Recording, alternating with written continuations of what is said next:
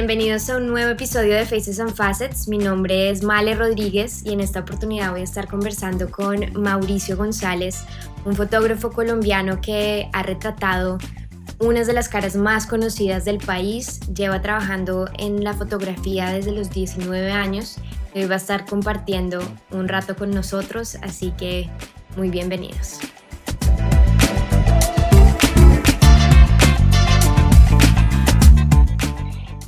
Bueno, mi Mauro, mil gracias por aceptar esta invitación. Siento que hace rato queríamos charlar de todas las cosas que nos gustan tanto. Es verdad, hace mucho teníamos esta y muchas otras charlas pendientes y bueno, empecemos por esta por ahora. Sí, exacto, porque después vamos a hablar de meditación y esos viajes espectaculares que te has pegado tú y yo me he pegado contigo a través de las redes sociales. No, no imagínate, eso nos da para muchas charlas. Bueno, empecemos contándole a la gente quién eres tú, de pronto los que se están conectando por acá y no conocen mucho. Cuéntanos qué haces y cómo llegaste a hacer lo que haces hoy. Bueno, yo soy fotógrafo colombiano desde hace 10, 12 años. Digo 10, 12 años porque la fotografía llegó a mí un poco accidental, no fue algo que yo estuviera buscando yo estaba estudiando diseño gráfico y mientras estaba estudiando trabajaba para diferentes empresas, productoras, y en este campo empecé a conocer la fotografía, luego me hice asistente de fotógrafo de dos, de dos fotógrafos acá colombianos, y fue la manera en la que yo digo que la fotografía me encontró a mí porque yo no la estaba buscando. Me gustaba así mucho, de hecho mi papá tenía una cámara y a mí me gustaba jugar con ella, pero yo no me imaginaba viviendo como fotógrafo. Entonces así fue que yo inicié en el mundo de, de, la fotografía hace 12 años en realidad. Yo siento que eso es algo que le pasa a muchas personas, ¿no? Como que tienen este hobby, sobre todo estando en países como Colombia. Me dice, pero no, ¿cómo va a vivir siendo fotógrafo? O sea, morir de hambre sería algo que le dirían los papás en esa época a uno. Cuéntanos un poco ese recorrido y cómo encontraste un lugar para de verdad poderte dedicar a eso. Pues lo que pasa es que antes, eh, yo creo que ahorita ha cambiado un poco la forma de entender la fotografía como, como profesión y como eh, para vivir de ella. Uno lo que buscaba antes, entre comillas, era una profesión más segura. Eh, yo elegí diseño gráfico, no era la más segura, pero sí la que me gustaba mucho. Y, y fue en el camino en el que empecé a darme cuenta que la fotografía era un poco más que una profesión. Yo lo empecé a vivir primero como un hobby y después como un estilo de vida. Entonces ahí empecé a, sopesar qué importaba más para mí, eh, pues como ser humano, si digamos tener un, un, trabajo que pues sí me gustaba, pero realmente en ese momento yo lo veía como que era estar en una oficina haciendo cosas que los jefes me pedían o clientes porque también trabajé de manera independiente como diseñador gráfico versus el vivir como fotógrafo porque todos los días estás conociendo personas diferentes, trabajas en, lugares diferentes, eh, haciendo trabajos diferentes, entonces el estilo de vida como tal me llamó muchísimo más la atención en la fotografía, entonces creo que esto me atrapó y llegó un punto en el que dije, no voy a trabajar más en diseño, a pesar de que me gusta mucho actualmente, pero tenía que decidirme y enfocarme y eso fue lo que hice y pues creo que tomé una buena decisión y no me arrepiento para nada. No, pues hoy no te arrepientes porque te ha ido muy bien y yo creo que eh, cuéntame un poco porque existe fotografía de moda, fotografía de producto, ¿a cuál te has dedicado más y hay una razón por la cual te has dedicado más a una que la otra? Pues yo, yo, creo que he hecho todo el proceso desde lo que te decía, desde asistente. Primero eh, eh, empecé a, a, explorar todo tipo de fotografía. Yo no, no me estaba enfocando en ninguna, entonces creo que la gran mayoría de las personas que empezamos, empezamos con temas sociales, haciendo fotografías tal vez en eventos, en conciertos, incluso en bodas, matrimonios. Yo probé todo esto eh, principalmente conciertos, me gustaba asistir a los conciertos y la verdad es que iba eh, por estar en primera fila más que por hacer las fotografías. Pero después lo que pasaba era el impacto que tenían estas fotografías una vez tomadas. Entonces al salir en los medios y todo esto pues me empezó a llamar mucho la atención. Pero no me veía viviendo como un fotógrafo de, de, conciertos porque disfrutaba era más el concierto que realizar las fotos. Ok. Entonces empecé a explorar otro tipo de fotos, por ejemplo, de productos. Entonces también trabajé para una empresa acá que necesitaba eh, hacer fotografías para Internet. Imagínate, eso fue 2007, ya hace un buen tiempo. Y estaban las, las empresas buscando, contratando a, se llama Publicar, la empresa que, que hacía los directorios telefónicos acá, les ofrecía este servicio de, creación de páginas web a estas empresas que pautaban. Entonces yo hacía las fotografías de estos productos. Pero para serte sincero, yo no las hacía para nada bien. Yo sencillamente estaba tomándole foto a los productos como creía que funcionaban. Y eh, bueno, me sirvió para empezar a explorar otro campo y para, para ir creciendo, pero no me llenaba el corazón porque yo quería más cosas, quería, uno, uno tiene, creo que cada fotógrafo tiene como una aspiración en la fotografía. Entonces hay quienes quieren volverse fotógrafos de moda, otros reporteros eh, para Nat Geo, etc. A mí me gustaba mucho la moda, me gusta actualmente, y, eh, y empecé a, a, buscar ese tipo de fotografías. Entonces empecé a hacer fotografías con amigas, fotografías con familiares, con conocidos, y eh, eso me llamó muchísimo la atención, la interacción con la persona. Entonces empecé como un poco a, a especializarme si se puede decir así, el, eh, en, conocer más a la persona y en esa interacción como tal por medio de la fotografía. Y ahí, eh, bueno, me dediqué un buen tiempo, mucho tiempo, eh, actualmente lo hago, pero yo vivo de la fotografía publicitaria, que es otro campo completamente diferente donde uno tiene que cumplir los objetivos de un cliente, sea para vender un producto, una idea o un servicio. Entonces es interesante porque ya sale de lo que yo necesite o lo que yo quiera crear, si no es una persona que me está diciendo necesito esto, esto y esto puntualmente para lograr un fin.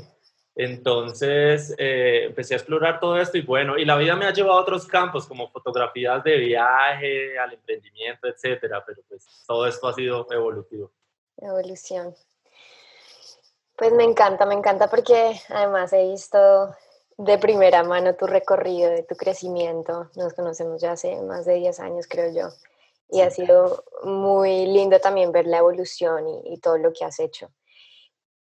Y yo tengo una pregunta. Yo siento que cuando uno habla de fotografía, eh, pues bueno, puede ser un poco diferente cuando uno habla de reportaje, porque uno tiene que ser muy objetivo y mostrar la realidad pero siento yo que una particularidad de la fotografía de moda, de producto, mucho más cuando es algo publicitario, siempre el ser humano trata de realzar la belleza y digamos que mostrar lo perfecto. ¿Cómo lo ves tú?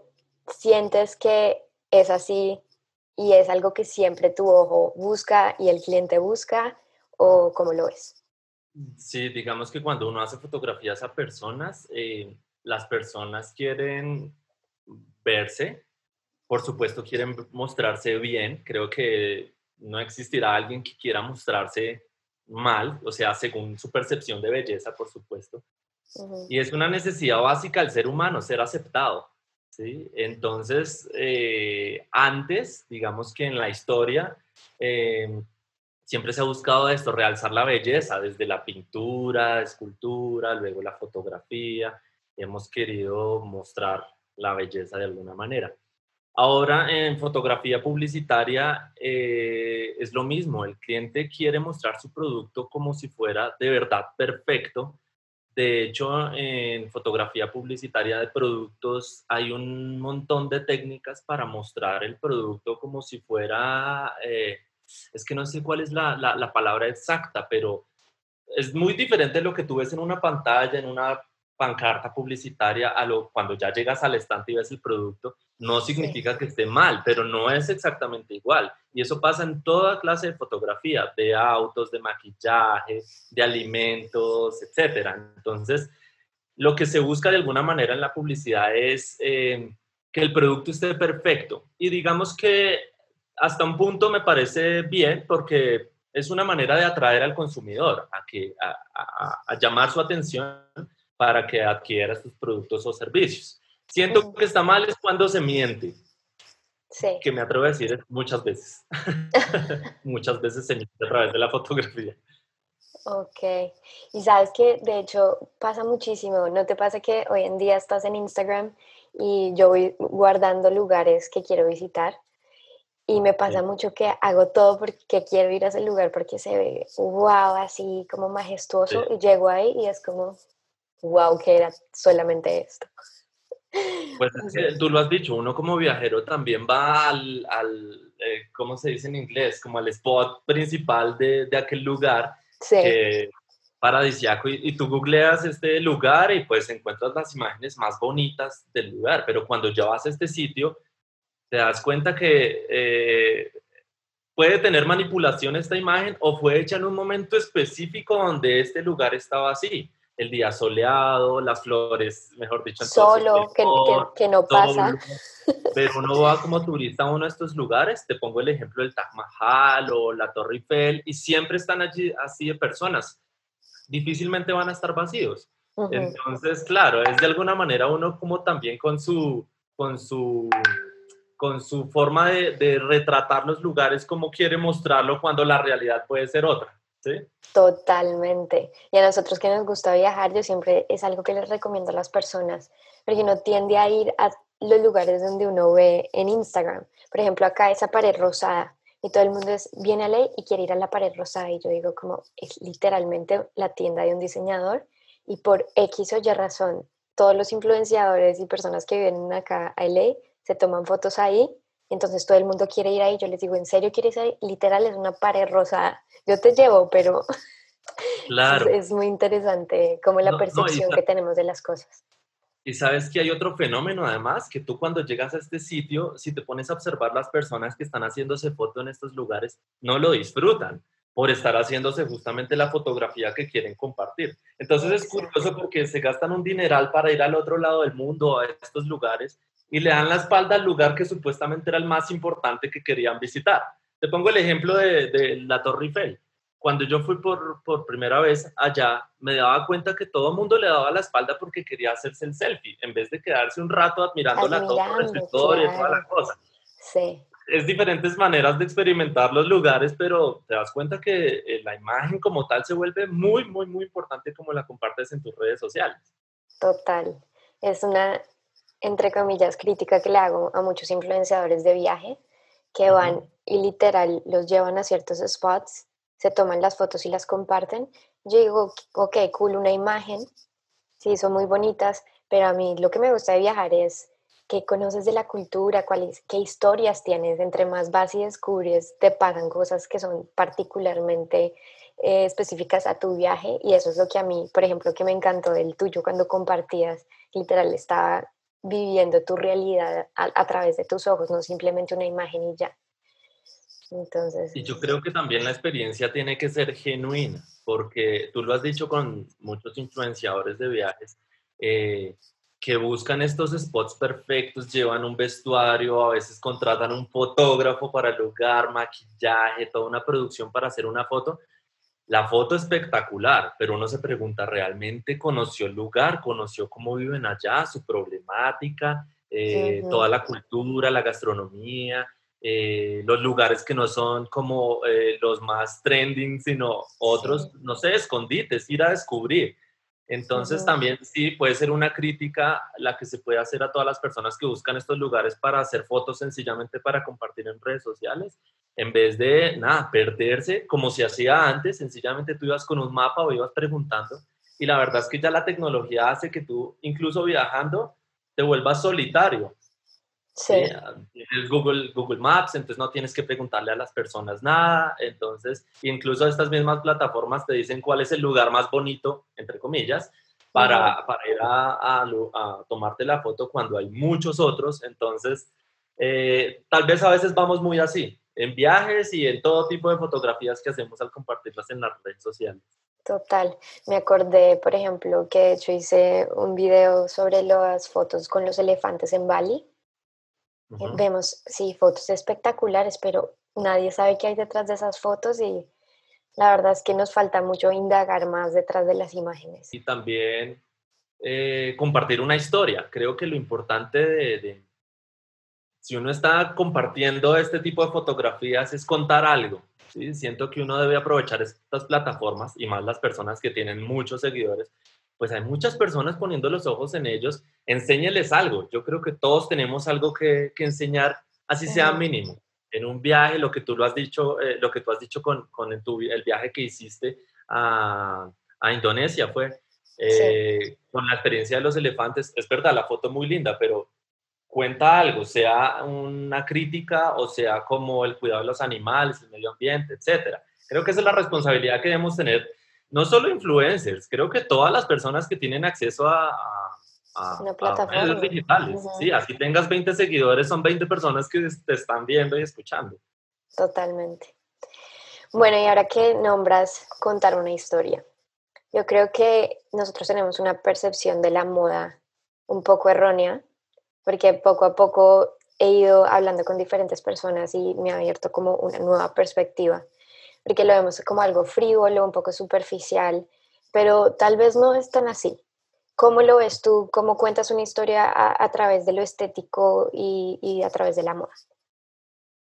Bueno, yo creo que también eh, eso siempre va a existir. Eh, la crítica hacia la, la, frialdad de la moda, a que puede parecer algo superficial, y puede serlo, es verdad, si hay gente que sencillamente ve la moda como algo que te, te ensalza, te decora, pues puede verse superficial, pero la verdad es que yo siento que también es una herramienta de expresión, incluso para hacer denuncias sociales. Mira lo que pasó hace poquito, incluso mezclando la tecnología, lo que pasó con una, una un desfile de una eh, diseñadora congolesa que sacó una, una pasarela virtual con modelos hechas en 3D, pero antes de esta pasarela ella hacía una denuncia sobre las personas que estaban eh, en el Congo sufriendo por todo el tema del, del, cobalto. Yo no conozco muy bien la problemática, pero lo que quería decir es como que muchas personas están sufriendo eh, enfermedades a raíz del, del cobalto, que es, es como la materia prima que exportan en, en Congo para, para construir eh, dispositivos. Exactamente. Y mira que todo esto se hizo a través de la moda. Claro, como tal la prenda, pues es una prenda, pero la diseñadora utilizó la moda como una forma de expresión también un poco de denuncia o de crítica al respecto. Entonces, eh, creo que es como cada quien lo enfoque y las críticas van a estar siempre en todo momento, en todo lugar disponibles, pero creo que también hay muchas personas que hoy en día están aprovechando justamente que hay más medios eh, oyendo a todas las personas y formas de expresarse ahora es, eh, las formas de expresarse hoy en día es mucho más fácil por los medios digitales para, para decir cosas, ¿sí? Entonces, bueno, pues sí, creo que hay, hay, Mira lo que está pasando ahorita también con respecto al racismo o, por ejemplo, a los estereotipos, que tiene que ver mucho también eh, con la moda y de alguna manera es, una, es algo que la moda debería abordar y, y, tener en cuenta, incluso en la publicidad también. Las marcas están, algunas están cambiando la forma en que se muestran a raíz de las críticas que se han generado por racismo y todo este tipo de, situaciones. Entonces hay cosas que nosotros vemos o que se crean de una manera superficial, pero tienen un trasfondo social. Entonces creo que, que, uno puede tener eh, la herramienta de la moda, la publicidad como forma de expresión y hacer un cambio. Así es como yo lo veo actualmente.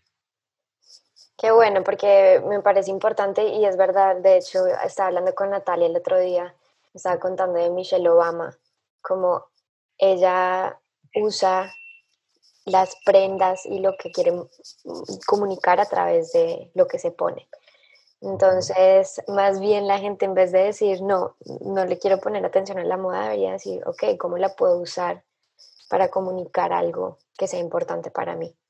Y, de manera responsable. Ahorita tocábamos temas sociales, pero también hay ambientales, porque la moda también es una industria que, que contamina y no solo la moda, somos todos los que nos vestimos, ¿sí? O sea, todos somos responsables, no hay que echarle la culpa a la industria porque, pues, no sé, hay muy poca gente que no use ropa.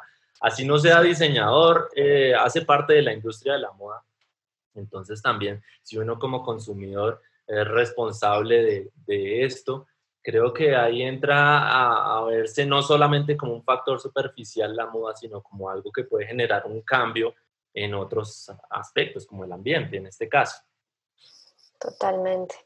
Bueno, ahora que hablas de responsabilidad, yo creo que tú que estás en el medio, y pues lo hemos hablado en muchas oportunidades, cuando criticamos un poco pues, que editan las fotos, que muestran otra realidad, eh, algo como que se acerca mucho más a la perfección y eso desde el lado de la audiencia pues crea problemas, ¿no? Porque siempre decimos, ojalá todo el mundo supiera que existe Photoshop, ojalá todo el mundo supiera que existen un montón de herramientas que yo uso, tú usas, usamos hoy en día todos, porque de hecho existe Facetune que es súper controversial porque pues puedes literal cambiarte toda en cinco segundos.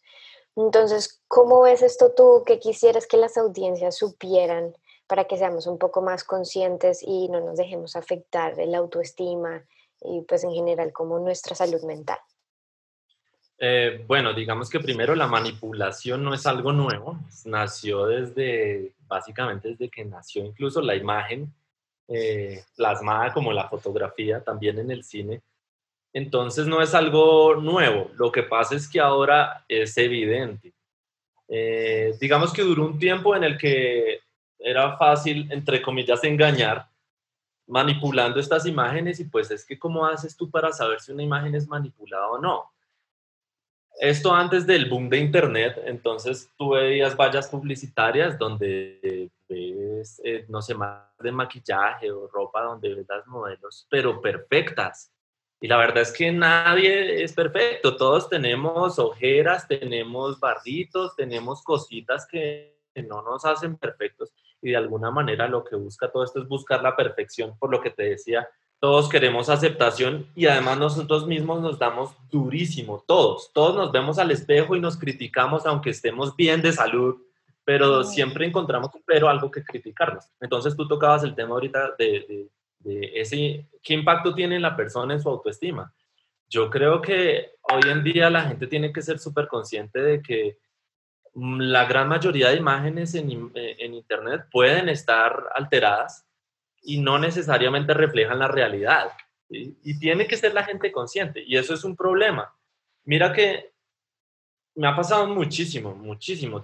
me atrevería a decir que siete de cada diez veces alguien me dice, cuando le hago unas fotos, sobre todo las mujeres, curiosamente, eh, oye, pero me haces Photoshop, oye, me retocas. Y yo trato, trato, siempre les digo como, no, eh, estás bien hay un límite eh, para esto también porque, digamos, hay clientes, marcas que buscan lo que, te, lo que hablamos ahorita de mostrar una perfección. Y eso desde mi óptica me empieza a generar un conflicto de emociones porque yo soy partícipe de eso. Entonces, ¿qué pasa? Yo hago una fotografía para una revista, sale la portada y digamos esta portada está en una estantería y una niña ve esto y dice, yo quiero ser como ella pero lo que no es consciente es que detrás de esta imagen, primero hay un montón de producción, maquillaje, vestuario, iluminación y además postproducción para que se vea así.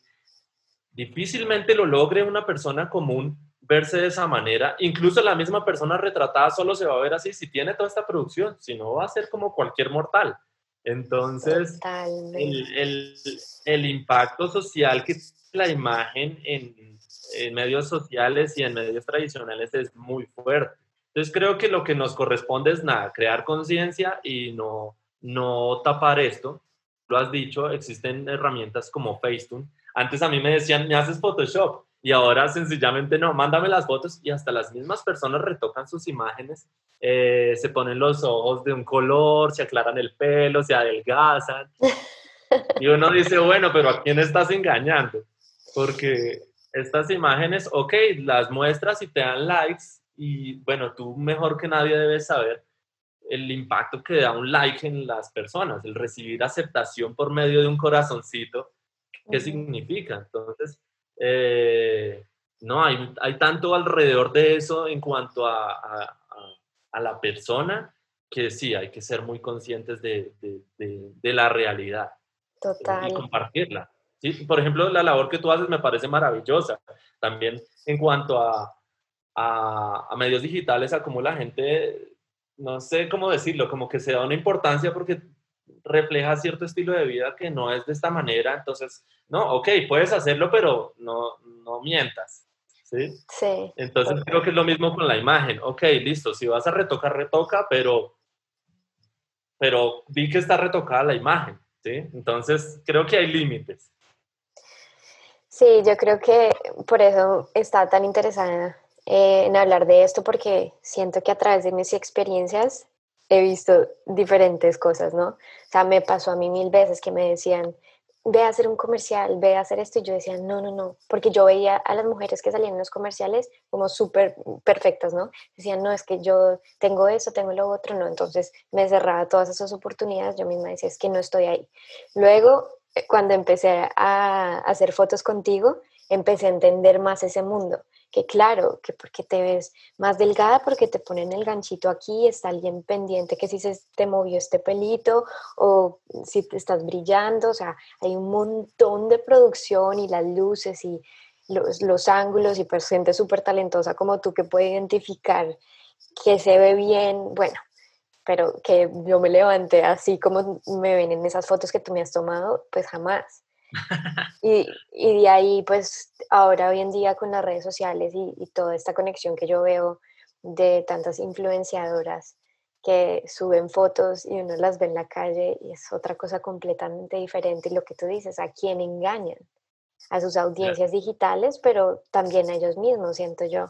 Total, y yo creo que también es un tema de autoestima, de, de, de quererse uno mismo tal y como es creo que ya ha cambiado la percepción, es lo que siento en, medios digitales, en que ya no te dé pena mostrarte si tienes un gordito, si tienes una cicatriz, si tienes algo que te afecta, si estás enferma, si tienes ojeras. Ya la gente se está atreviendo más y creo que también es como la evolución de los mismos medios digitales. Instagram ahora con sus stories hace que la gente comparta su día a día. Entonces, ok, tú podías maquillar una fotografía para tu post, pero no creo que te pongas a hacerlo eh, con todas las fotografías que, que publicas. Entonces, de alguna manera va cambiando el chip de la gente a decir como, pues es que este soy yo. Y tú miras en personas que antes solamente mostraban una forma, eh, un estilo, y no, ya se muestran de otra manera. Por decir algo, las personas que salen en revistas solamente ponían la foto de la revista y tan perfecta que estaba. No, ya ahora comparten el mientras se hace la foto, eh, incluso fotos que no eran las oficiales también las comparten, entonces va cambiando un poco el chip, pero pues va siendo progresivo. Lo importante, lo que yo digo, es como ser eh, sincero con lo que se está haciendo y no, no, andar mintiendo. Hoy en día decir mentiras en, en, medios digitales es una bobada porque es que la, es muy fácil detectarlo. Mira que me pasaba, digamos, yo haciendo fotos, se la mandaba a la persona a la cual retrataba, la publicaba yo decía, pero yo no le hice este retoque, ¿sí? y entonces empezaba un conflicto como que, ¿será que le digo? ¿Será que le digo que la borre? Oye, no, sencillamente dejaba a la persona pues porque, no sé, por alguna razón lo está haciendo. Al final lo que decimos, ¿a quién está mintiendo? sí. Es lo que yo siempre digo, ese tipo de comportamientos no son sostenibles. Tú puedes engañar Sí, bueno, un, par de, no sé, días, meses, años, pero, pero en algún punto eso revienta y, no es sostenible en el tiempo. Y mira además lo que pasa, eh, no sé, te haces todos estos ajustes o retoques en una imagen, ¿cierto? Y luego alguien te ve en la calle y dice, oiga, pero usted no es como, como yo estoy viendo acá en, en, el celular. Entonces, pues, sí, ya, y, y la otra cosa es que la naturaleza no miente, vas a seguir envejeciendo, todos vamos a seguir envejeciendo, nos van a salir arrugas, canas, se nos va a caer la piel, etcétera. Entonces, pues yo creo que uno lo que tiene que hacer es aceptar eso y, verlo de una manera positiva, porque esa es la vida también. Bueno, y hablemos un poco de los filtros de redes sociales, porque yo creo que también tienen una razón de ser. Em, el otro día hablaba yo en mis stories que, bueno, el ojo normal, tú no estás viendo una persona siempre así, viéndole como que hasta el mínimo detalle que tiene en la cara, que yo creo que eso pasa cuando uno abre la, la cámara del celular, boom, o sea, sí, in your face totalmente y ves como todas las imperfecciones. ¿Sientes tú que de pronto esa es la razón por la que existen los filtros y por los que en verdad todas lo usamos o, o cómo lo ves tú? Eh, inicialmente sí, diría que se, se, han creado filtros de todo tipo, ¿no? Filtros como que te alisan la piel, te cambia el color de ojos. Estos días yo me probé un filtro que decía, este es impresionante. Me puso los ojos como los tuyos, así azul rey. Y decía, Dios mío, y te lo juro, yo que soy detallista decía, es muy real. Entonces, bueno, los filtros empezaron a nacer desde mi óptica. No conozco mucho como la historia de estos filtros ya digitales, pero creería que sí, primero para, para corregir estas imperfecciones que la misma gente estaba haciendo, entonces para que ya la gente no tuviera que retocar, alisar, quitar granitos, pues es muy fácil, abres el filtro y ya te quedó retocada en tiempo real la imagen y puedes hacer hasta video, porque antes era solamente reconocía eh, eh, pues una foto. Ahora sencillamente con el reconocimiento facial y todo el tema de inteligencia artificial ya sabe dónde están los ojos, todas tus facciones y todo. Te puedes adelgazar, te puedes hacer de todo. Entonces, por un lado me parece también chévere el abuso de esto porque ya es evidente que definitivamente eh, es uno jugando y además expresándose. ¿Sí? Entonces, si yo quisiera, hubiese hecho un video con estos ojos así diciendo cualquier cosa y ya, es obvio que yo no tengo esos ojos porque la gente me conoce, puede comparar con otras fotos, entonces ya lo llevamos, es como una forma de, expresión. ¿Y hasta dónde puede llegar esto? Pues no sé, porque la tecnología evoluciona tanto, tanto, que incluso podrían ah, mira lo que pasa, tú te haces con otra persona al lado e intercambian caras. Listo, tú estás intercambiando caras con otra persona, pero ponte a pensar si ahora tu cara no puede estar en quién sabe dónde. Sí, exacto. Entonces, eh, no sé hasta dónde va a llegar esto. Por ahora me parece divertido. Sí, a mí me parece, yo creo que las personas siempre satanizan lo nuevo y las nuevas tecnologías y siempre le quieren ver lo malo, pero claro, todo tiene sus abusos, pero si no lo usa correctamente, creo que puede ser algo que ayuda mucho a la creatividad y yo disfruto muchísimo los stories y ver todo lo que se puede lograr con un celular. Es que literal, yo lo que digo es que mira todo lo que puedes hacer con esto. O sea, no sé si tú usas TikTok, por ejemplo, pero todos los efectos, las cosas de edición, es como wow que en una sola aplicación puedas lograr todo eso. Impresionante. Y ponte a pensar, hace 10 años todos esos efectos eran pues apenas estaban o pongámosle 15 años, 20 años. Inimaginable que uno pudiera bailar y hay otras cinco personas iguales a uno bailando detrás. Es como, ¿cómo hizo eso? O sea, se podía, pero después de un proceso de postproducción muy grande. Ahora en cinco minutos tienes esto. Sí. Y lo siguen mejorando a medida que las cámaras van mejorando, los sensores, los dispositivos digitales. Eh, es que por eso te digo, creo que el límite es la imaginación.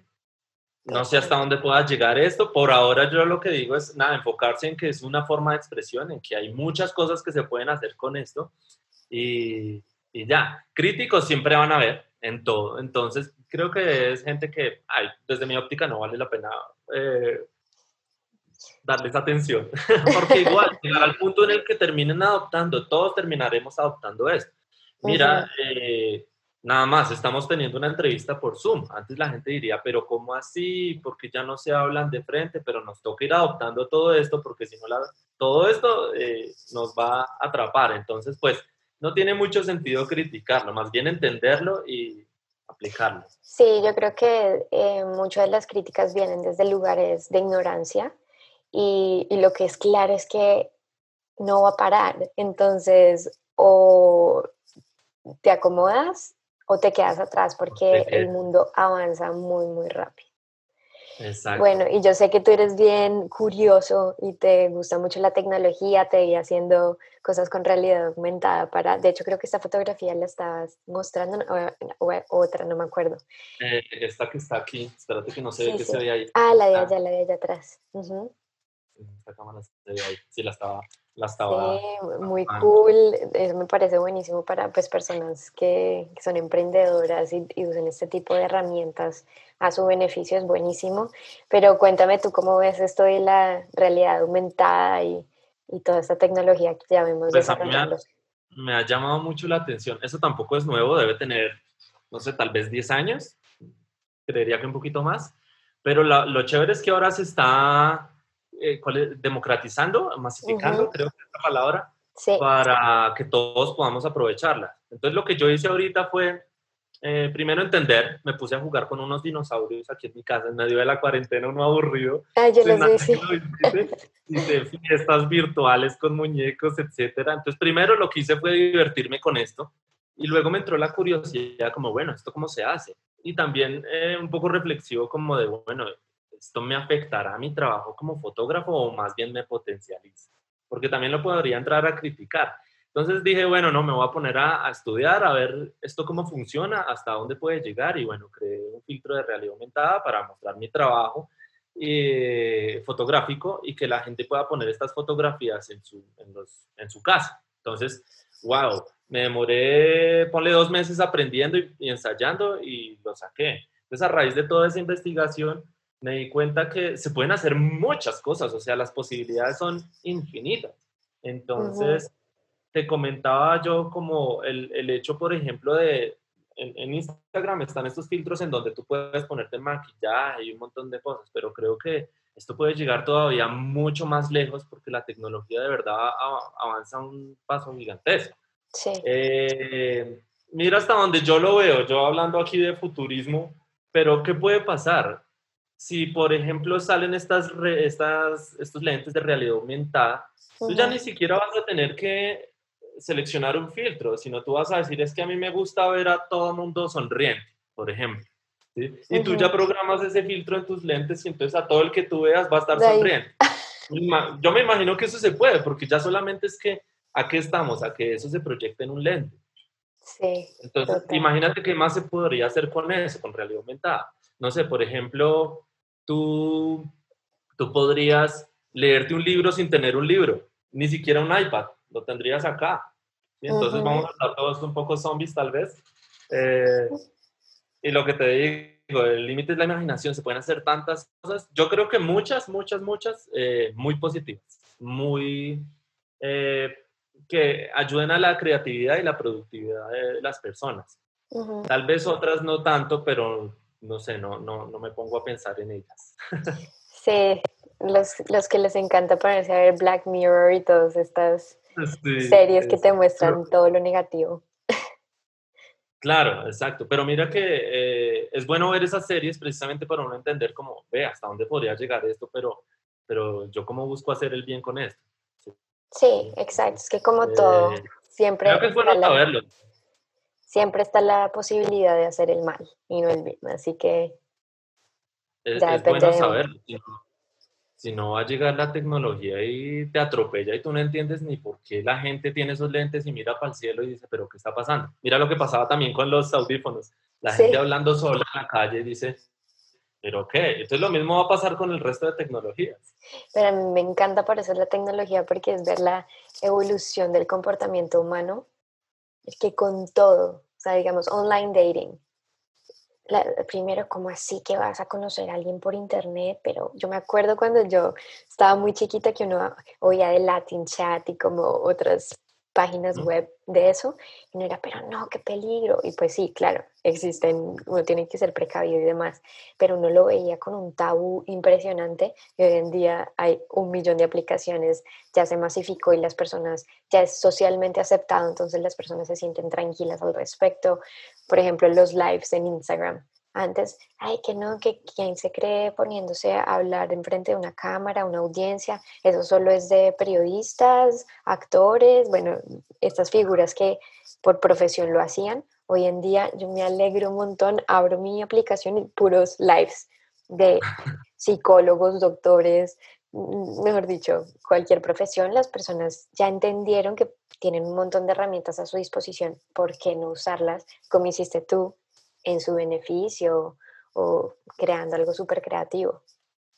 Sí, yo creo que eh, hay que empezar a entender y aprender sobre tecnología. Si se pudiera eh, hasta desarrollarla mucho mejor, porque no vas a estar rezagado nunca laboralmente. Pero si no, al menos entender cómo te va a afectar, cómo te va a a tocar. Mira también con la llegada de celulares todo lo que ha pasado. Y uno ahora ve comunidades indígenas donde el chamán tiene un celular. ¿Hasta dónde llega eso? ¿Sí? Entonces, si somos conscientes de, de, que de todas maneras sí sí nos va a afectar, pues lo mejor es uno, bueno, entonces, a ver, la entiendo y, y cómo la puedo aprovechar. Y creo que muchas, muchos creadores de contenido han hecho eso. Los que son pioneros, creo que les va muy bien. Cogen una, algo nuevo que sale, un filtro, una herramienta, la explotan y mira, se hacen muy reconocidos por todas estas cosas que están haciendo. Entonces, pues lo mejor es en serio como adoptarlo, entenderlo y pues no criticarlo, porque si vas a si uno critica pero no propone nada, no sirve. Entonces, mejor mejor aprender y entender. Y, bueno, y si uno no está de acuerdo, pues respetar al que sí lo está haciendo. Exactamente, de acuerdo contigo. y bueno, y tú eres una persona que ha aprovechado mucho las tecnologías, además la ha aprovechado para crear soluciones. Y me encanta porque sé que estás tratando de ayudar a la comunidad de fotógrafos y yo te he dicho, bueno, ¿y cuando va a pasar para periodistas o para otras personas que somos freelance también, que a veces no sabemos cuánto cobrar? Y el hecho de que las personas cobren distinto y no haya como un estándar, pues no ayuda a la industria en general. Entonces, cuéntanos de este proyecto que has venido desarrollando desde ya hace un tiempo. Bueno, eh, te cuento así en un resumen que es Frilo. Frilo, y a las personas que no, no conocen qué es Frilo, Frilo es una aplicación móvil que actualmente lo que hace es ayudar a fotógrafos a ponerle un precio a sus fotografías. Entonces, ¿por qué yo empecé esto? Porque era un problema que tenía, el cómo cobrar. Entonces, esto nació también accidental, como muchas cosas que han surgido en mi vida que me, van apareciendo, ¿sí? Y yo no me doy cuenta y después es que digo, bueno, ¿y qué pasa si voy evolucionando esto? Justamente pasó con el, el hecho de cómo cobrar por un trabajo fotográfico. Entonces, eh, esto ha sido toda una experiencia de vida, la verdad. Ya lo puedo decir después de cinco años que llevo emprendiendo si hubiese sabido que emprender era tan difícil, no lo hacía, porque es bien complicado, es costoso, es demorado y he cometido todos los errores posibles eh, para emprender, pero creo que es muy necesario cometer errores y además aprender y cosas que uno vea como fracaso, pues que no son fracasos, sino sencillamente son escaloncitos para ir eh, avanzando. Total. Entonces, bueno, la solución lo que busca es ayudar a los fotógrafos a ponerle un precio a su trabajo. Pero en medio de la investigación me di cuenta que no es un problema exclusivo de fotógrafos, sino de todos los que trabajamos con la cultura, el entretenimiento y el conocimiento. Todo lo que sea vender ideas, ¿sí? O, cosas intangibles. Tú, por ejemplo, eh, yo creo que te pasa, te preguntan, oye, es que te queremos eh, contratar para hacer una entrevista, yo qué sé, ¿cuánto me cobras? Y uno queda como, no sé cuánto cobrar.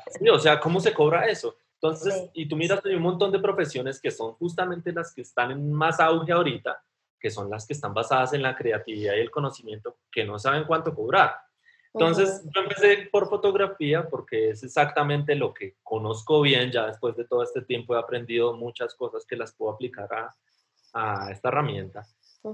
Pero lo que tengo de visión con este proyecto es que funcione en todas las industrias creativas, que cualquier persona que, no sé, un, alguien, un creador de contenido, alguien que vaya a escribir un blog, no sé, una empresa grande le dice, oiga, necesito un artículo sobre esto. Ah, me meto a Frilo y sé cuánto cobrarle y ya. Y sale de un problema que es complejo, que es echar números, como decimos en Colombia. No, enfoque sus capacidades en lo que mejor sabe hacer. Entonces, en el caso de un fotógrafo, enfóquese en fotografía, en el caso de, de un pintor, enfóquese a pintar y así con todas las otras profesiones que Frilo se encarga de toda esa parte eh, administrativa y financiera que es muy importante y todos dejamos a un lado. Entonces, bueno, es un proyecto que ha ido evolucionando, eh, lo que te decía, hemos cometido errores, toca devolverse y todo, pero creo que esa es la dinámica de un emprendimiento. Entonces, ahí vamos. Eh, estamos ahorita evolucionando la plataforma para que funcione de manera web, no, no como aplicación móvil, porque para tener una aplicación móvil se requiere un equipo de desarrollo bastante grande y pues no, no lo tenemos todavía. Entonces, para seguir avanzando, tenemos que hacerlo de esta manera. Pero el impacto ha sido muy chévere. El impacto ha sido muy chévere porque la gente la sigue utilizando. Eh, cada vez hay más mensajes de personas, incluso fuera de Colombia, diciendo, oiga, esto ha sido muy útil, esto me ha ayudado de tal manera. Entonces, eh, digamos que da un, un, fresquito, una satisfacción saber que uno de alguna manera está ayudando a alguien que ni conoce en otra parte. Entonces, creo que también puede evolucionar bastante eh, esta herramienta. Entonces, bueno, todavía estamos en proceso. Creo que no tiene No, a mí me parece una herramienta súper útil, de verdad que al final eh, lo que hablamos, la tecnología, pues nos ayuda a tener mucha más eficiencia y a resolver problemas que antes pues, eran impensables uno poderlo hacer así tan inmediatamente. Sí, mira que hay dos cosas de la tecnología que me gustan muchísimo, que buscan mejorar tu calidad de vida y exponenciar tu creatividad. Creo que en e, esas dos cosas son muy claves hoy en día en la tecnología. ¿Que sirve para otras cosas? Por supuesto. ¿Que sirve para cosas malas? También. Como todo. Si uno le da un mal uso a cualquier cosa, pues sí. Pero creo que la, la parte positiva de la tecnología es que en realidad puede mejorar tu calidad de vida y pues mira nada más lo que estamos haciendo por medio de la tecnología. Total, todo en Bogotá, yo en LA, eso es espectacular. y, así en tiempo real. Y uno se pone a mirar un montón de cosas que ya son obvias para nosotros y decimos como, wow, la tecnología en realidad me ha ayudado a muchas cosas en mi, en mi forma de expresión y en mi calidad de vida. Entonces, totalmente. Este, creo que vivimos en una época muy chévere. Sí, yo estoy de acuerdo. Y más nosotros que nos tocó literal la transición de lo eh, análogo a lo digital.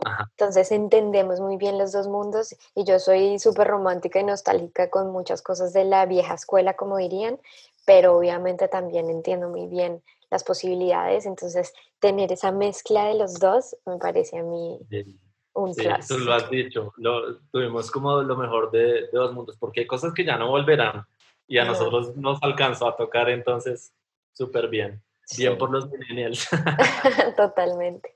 Mauro, bueno, yo creo que quedamos todos con muchas enseñanzas, que también creo que me enseñas a mí y creo que a la gente que nos oye que a veces hay que empezar, hay que empezar y las cosas te van apareciendo y hay que identificar las señales, ¿cierto? Porque mucha gente siempre piensa en el éxito, ay, ¿cómo llego a este lugar? Y sienten que tienen que tener toda esta preparación o, o como ya tener súper claro cuál es el punto final. Y tú más que nadie dices, tú has sido muy activo, te mueves y te van llegando y te van abriendo caminos, ¿no?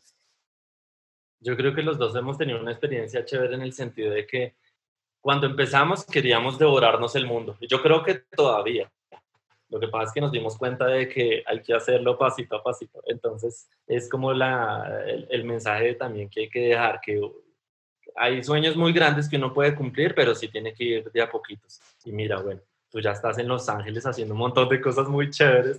Eh, entonces, bueno, sí, hay que, hay que hacerle con, con constancia. Constancia es lo más importante, total. Mauro, pues como siempre, un placer. No puedo esperar para que vuelvas otra vez a mi casa. Aquí te estoy esperando con los brazos abiertos. Allá tarde apenas se pueda. Muchas gracias a ti. Bueno, mi Mauro, un beso. Un besito. Chao, chao.